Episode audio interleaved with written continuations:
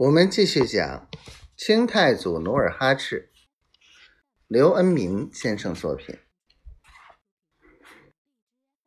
万历皇帝经历了一场地震，犹如从地狱中救出的活鬼，整天惶惶不可终日。他从灭顶之灾中醒来，更不愿多理朝政。当方从哲荐举杨镐为兵部右侍郎兼辽东经略时，他当即批准。圣旨一下，明朝进军后金，大举剿灭满洲的备战立即开始。起初，遣将派帅一道道圣旨发下。新派辽东巡抚，启用山海关总兵杜松，征调还乡老将刘大刀。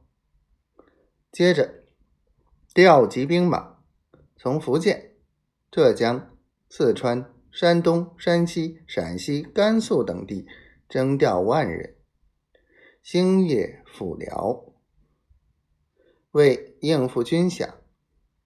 全国每亩加派辽饷三厘五毫，征集白银一百万两。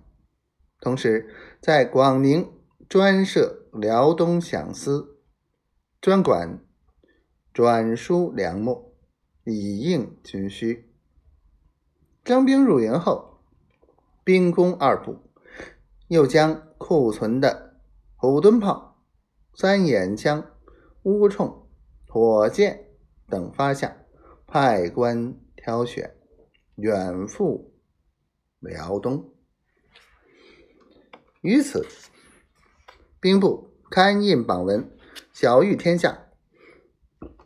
榜文曰：“擒斩努尔哈赤者，万金悬赏，加急世仇，并传示叶赫。”朝鲜凡擒斩努尔哈赤者，赏银一万两，升都指挥世袭。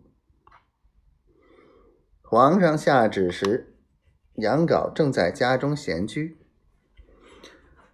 第二天，方从哲立刻派使臣星夜赶赴杨镐家中。